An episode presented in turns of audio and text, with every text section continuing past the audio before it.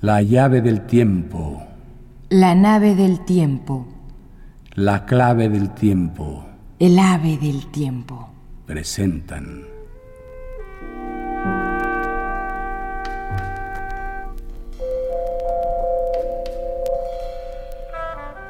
París se quedó sin Julio.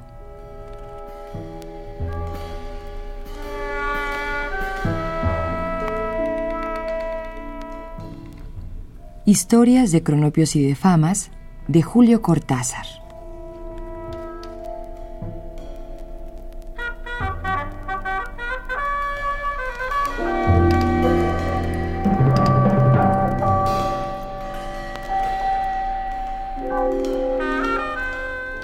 Posibilidades de la abstracción.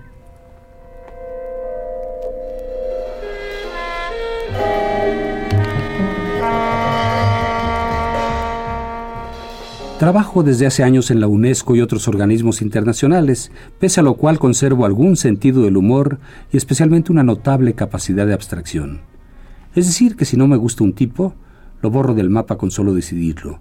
Y mientras él la habla y habla, yo me paso a Melville y el pobre cree que lo estoy escuchando. De la misma manera, si me gusta una chica, puedo abstraerle la ropa apenas entre en mi campo visual y mientras me habla de lo fría que está la mañana, yo me paso largos minutos admirándole el ombliguito. A veces es casi malsana esta facilidad que tengo.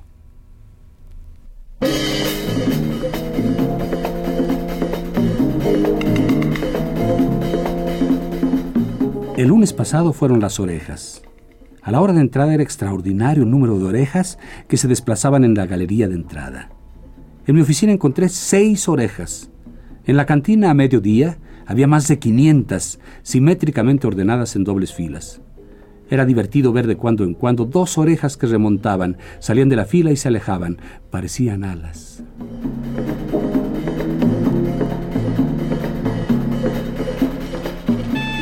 El martes elegí algo que creía menos frecuentemente, los relojes de pulsera. Me engañé porque a la hora del almuerzo Pude ver cerca de 200 que sobrevolaban las mesas con un movimiento hacia atrás y adelante que recordaba particularmente la acción de seccionar un bisté. El miércoles preferí con cierto embarazo algo más fundamental y elegí los botones. ¡Oh, espectáculo! El aire de la galería lleno de cardúmenes de ojos opacos que se desplazaban horizontalmente, mientras a los lados de cada pequeño batallón horizontal se balanceaban pendularmente dos, tres o cuatro botones. En el ascensor la saturación era indescriptible, centenares de botones inmóviles o moviéndose apenas en un asombroso cubo cristalográfico. Recuerdo especialmente una ventana, era por la tarde, contra el cielo azul. Ocho botones rojos dibujaban una delicada vertical, y aquí y allá se movían suavemente unos pequeños discos nacarados y secretos. Esa mujer debía ser tan hermosa.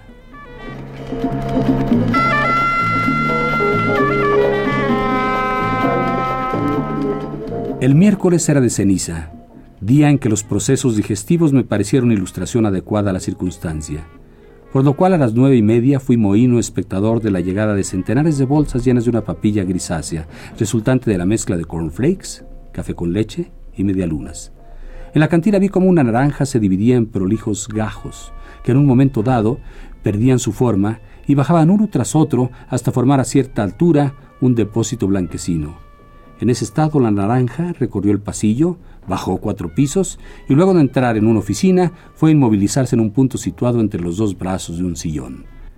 Algo más lejos se veía en análogo reposo un cuarto de litro de té cargado.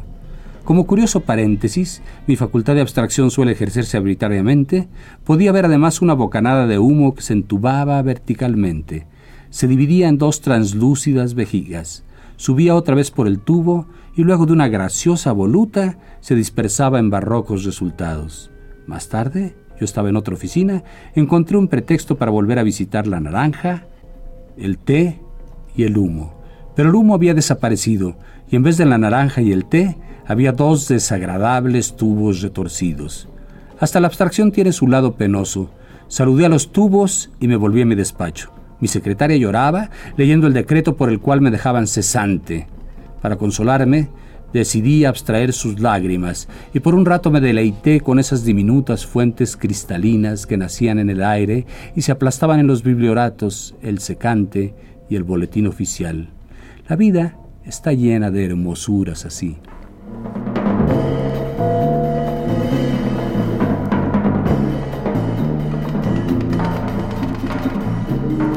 El diario a diario.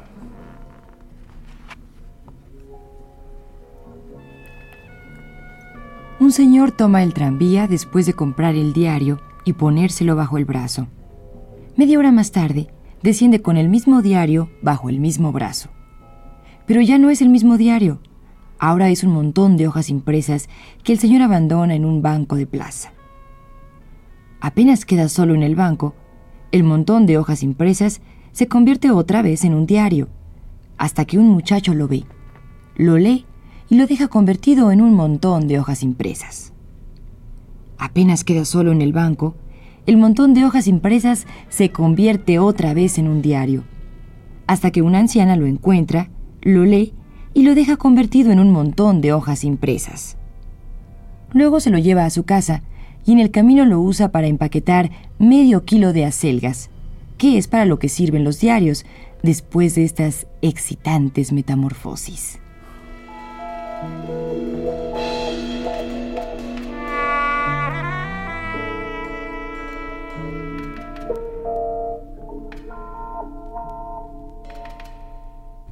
Pequeña historia tendiente a ilustrar lo precario de la estabilidad dentro de la cual creemos existir, o sea que las leyes podrían ceder terreno a las excepciones, azares o improbabilidades. Y ahí te quiero ver.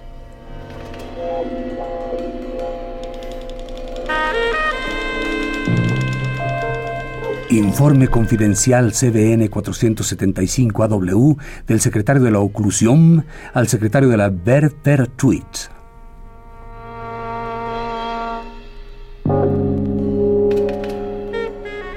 Confusión horrible. Todo marchaba perfectamente y nunca hubo dificultades con los reglamentos. Ahora de pronto se decide reunir al comité ejecutivo en sesión extraordinaria y empiezan las dificultades. Ya va a ver usted qué clase de líos inesperados, desconcierto absoluto en las filas, incertidumbre en cuanto al futuro.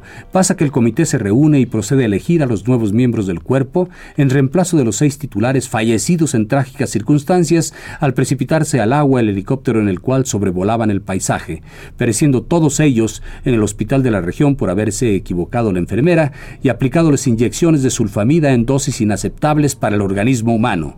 Reunido el comité, compuesto del único titular sobreviviente, retenido en su domicilio el día de la catástrofe por causa de resfrío, y de seis miembros suplentes, procédese a votar los candidatos propuestos por los diferentes estados asociados de la oclusión. Se elige por unanimidad al señor Félix Voll. Se elige por unanimidad al señor Félix Romero. Se practica una nueva votación y resulta elegido por unanimidad el señor Félix Lupescu. ¿Quién? Félix Lupescu.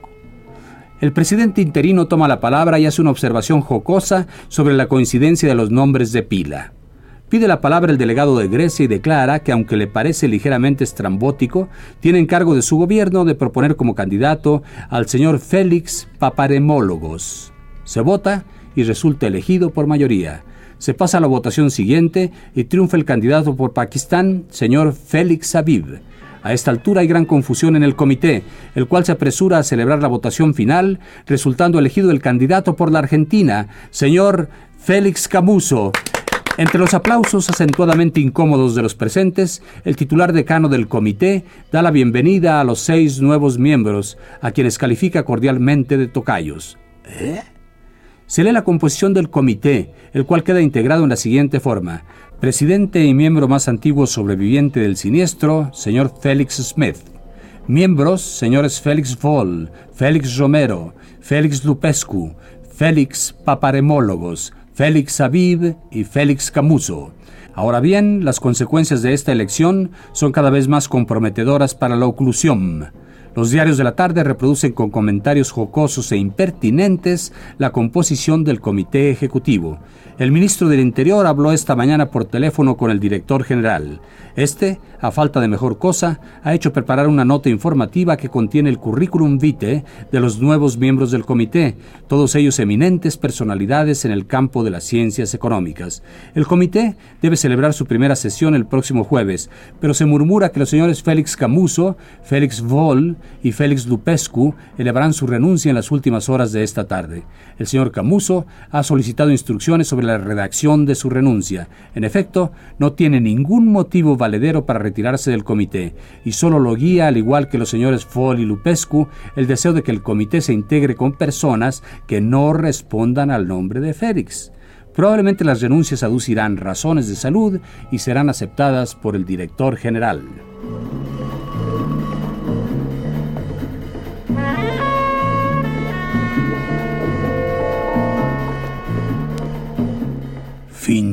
Del fin.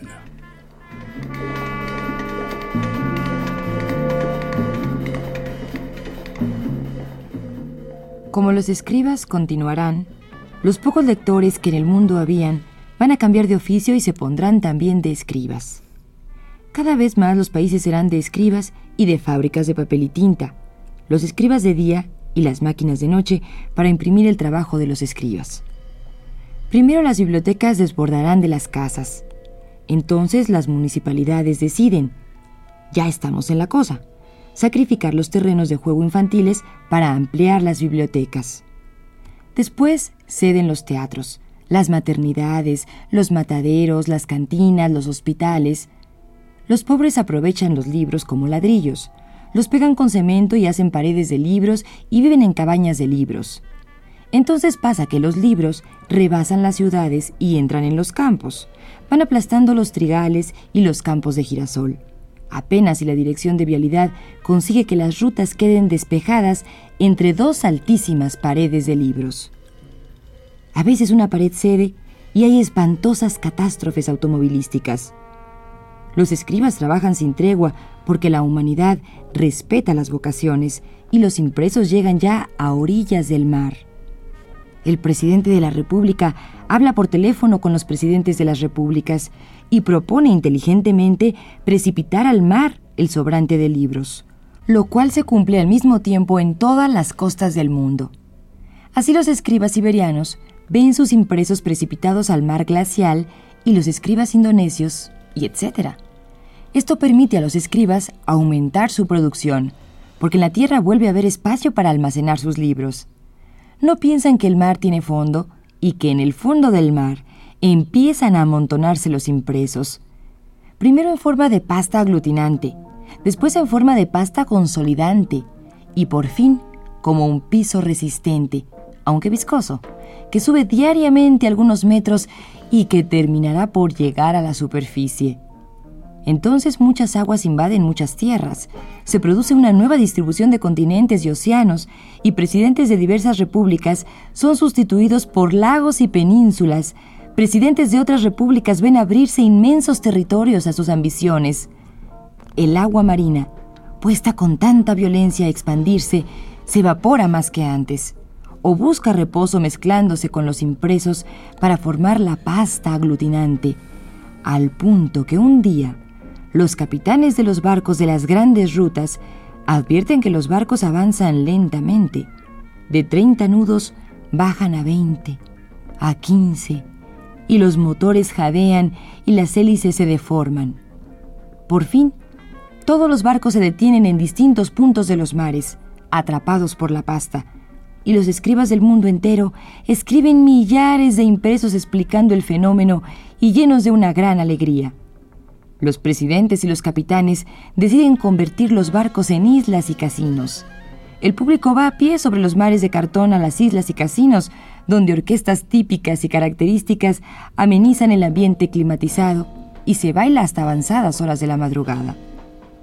Nuevos impresos se amontonan a orillas del mar, pero es imposible meterlos en la pasta.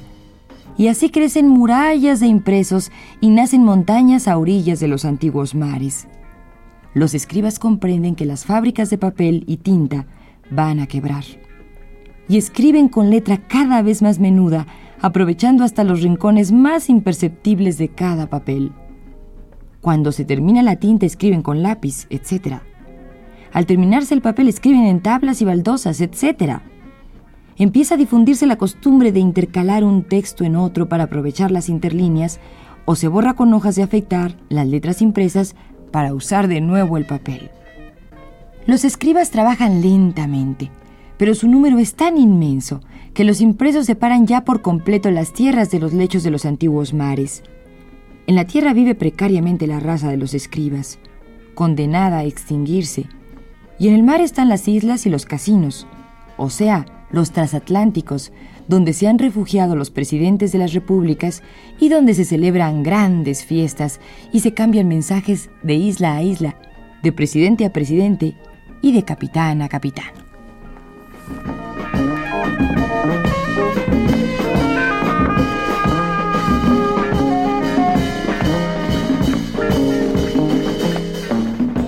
Acefalia.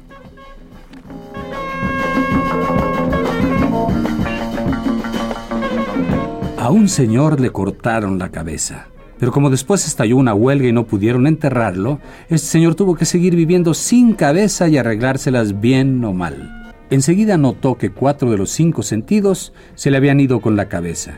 Dotado solamente de tacto, pero lleno de buena voluntad, el señor se sentó en un banco de la Plaza Lavalle y tocaba las hojas de los árboles una por una, tratando de distinguirlas y nombrarlas. Así al cabo de varios días pudo tener la certeza de que había juntado sobre sus rodillas una hoja de eucalipto, una de plátano, una de magnolia foscata y una piedrita verde. Cuando el señor advirtió que esto último era una piedra verde, pasó un par de días muy perplejo. Piedra era correcto y posible, pero no verde. Para probar imaginó que la piedra era roja, y en el mismo momento sintió como una profunda repulsión, un rechazo de esa mentira flagrante, de una piedra roja absolutamente falsa, ya que la piedra era por completo verde y en forma de disco muy dulce al tacto. Cuando se dio cuenta de que además la piedra era dulce, el señor pasó cierto tiempo atacado de gran sorpresa. Después optó por la alegría, lo que siempre es preferible, pues se veía que a semejanza de ciertos insectos que regeneran sus partes cortadas, era capaz de sentir diversamente. Estimulado por el hecho, abandonó el banco de la plaza y bajó por la calle Libertad hasta la avenida de Mayo, donde, como es sabido, proliferan las frituras originadas en los restaurantes españoles.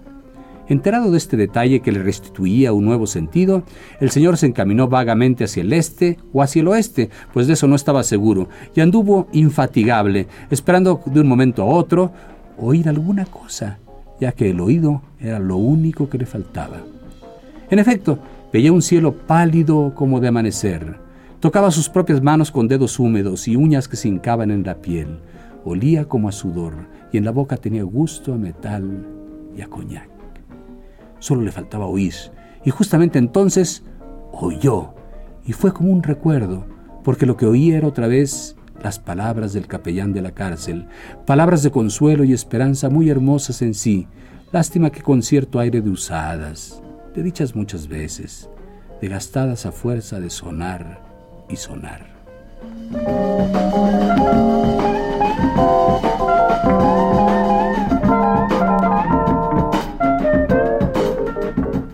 Esbozo de un sueño.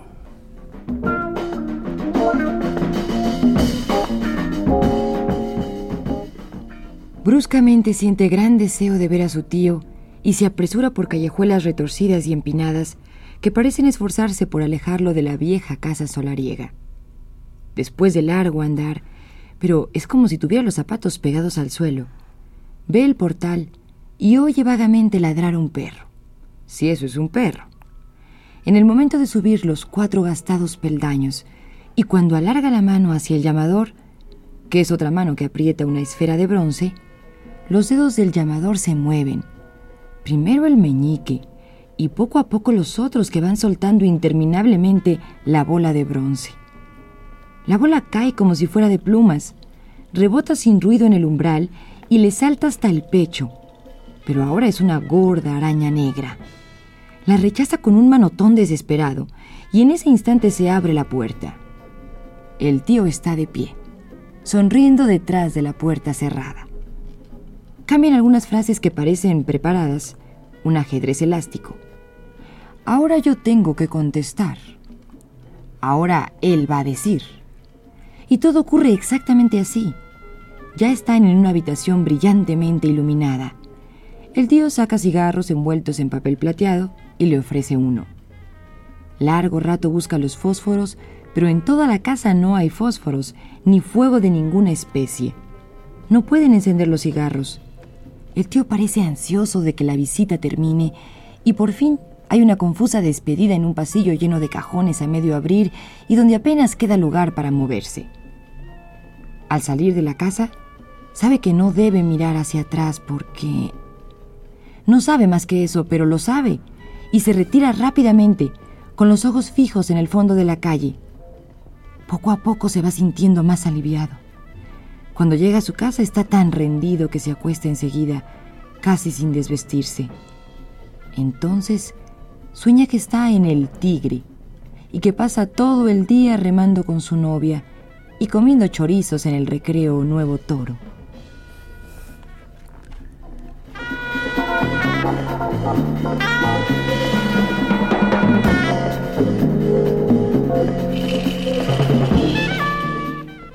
¿Qué tal, López?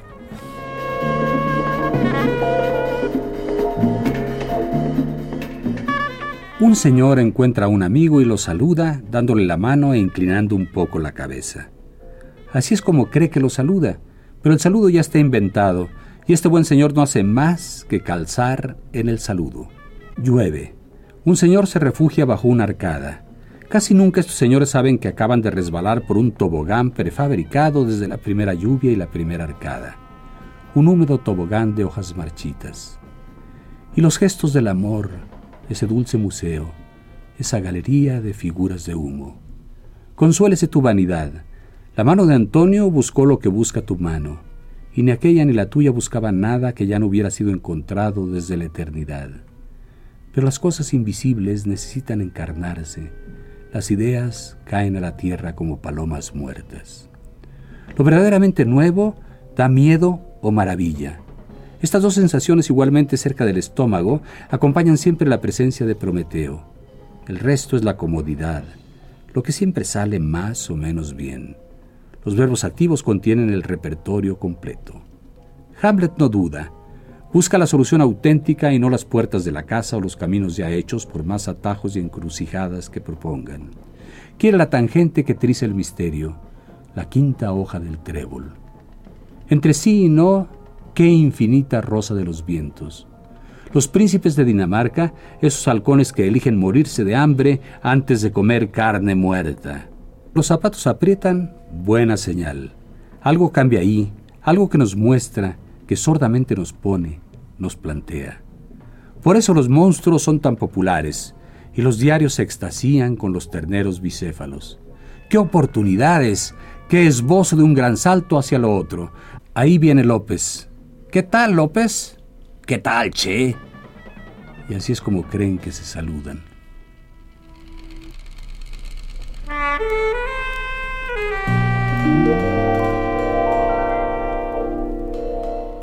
Geografías.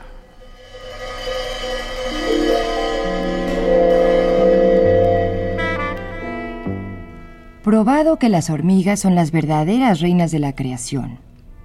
El lector puede tomarlo como una hipótesis o una fantasía. De todas maneras, le hará bien un poco de antroporfugismo. He aquí una página de su geografía. Página 84 del libro se señalan entre paréntesis los posibles equivalentes de ciertas expresiones, según la clásica interpretación de Gastón Loew. Mares paralelos. ¿Ríos? ¿El agua infinita? ¿Un mar? Crece en ciertos momentos como una hiedra, hiedra, hiedra. Hiedra, hiedra, hiedra. ¿Ideal de una pared muy alta que expresaría la marea? Si se va, va, va, va. Noción análoga aplicada a la distancia. Se llega a la gran sombra verde. Un campo sembrado, un soto, un bosque donde el gran Dios alza el granero continuo para sus mejores obreras. En esta región abundan los horribles inmensos seres, hombres, que destrozan nuestros senderos. Al otro lado de la gran sombra verde empieza el cielo duro. ¿Una montaña? Y todo es nuestro, pero con amenazas. Esta geografía ha sido objeto de otra interpretación. Dick Fry y Niels Peterson Jr. El pasaje correspondería topográficamente a un pequeño jardín de la calle La Prida, 628 Buenos Aires. Los mares paralelos son dos canaletas de desagüe. El agua infinita, un bañadero de patos. La gran sombra verde, un almácigo de lechuga. Los horribles inmensos seres insinuarían patos o gallinas, aunque no debe descartarse la posibilidad de que realmente se trate de los hombres. Sobre el cielo duro se cierne ya una polémica que no terminará pronto. A la opinión de Fry y Peterson, que ven en él una medianera de ladrillos, se opone la de Guillermo Sofovich, que presume un vide abandonado entre las lechugas.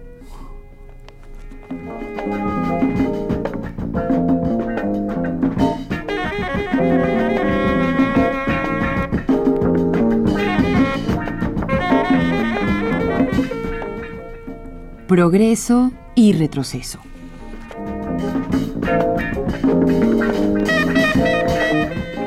Inventaron un cristal que dejaba pasar las moscas.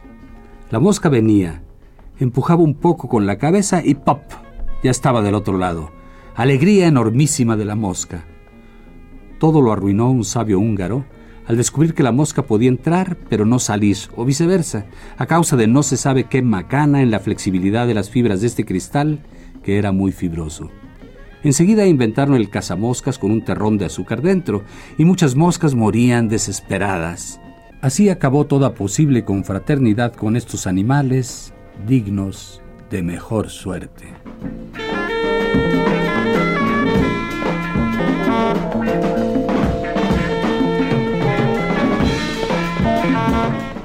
París se quedó sin Julio.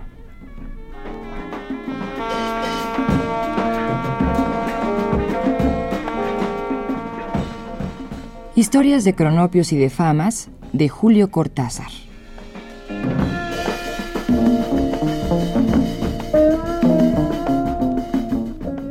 Narración Rita Abreu y Juan López Moctezuma.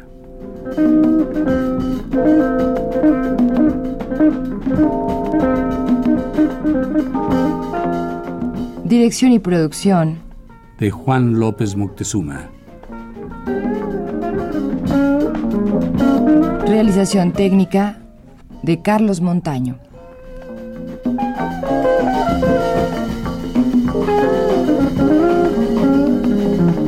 Los textos ofrecidos pertenecen a Alfaguara Literaturas, México.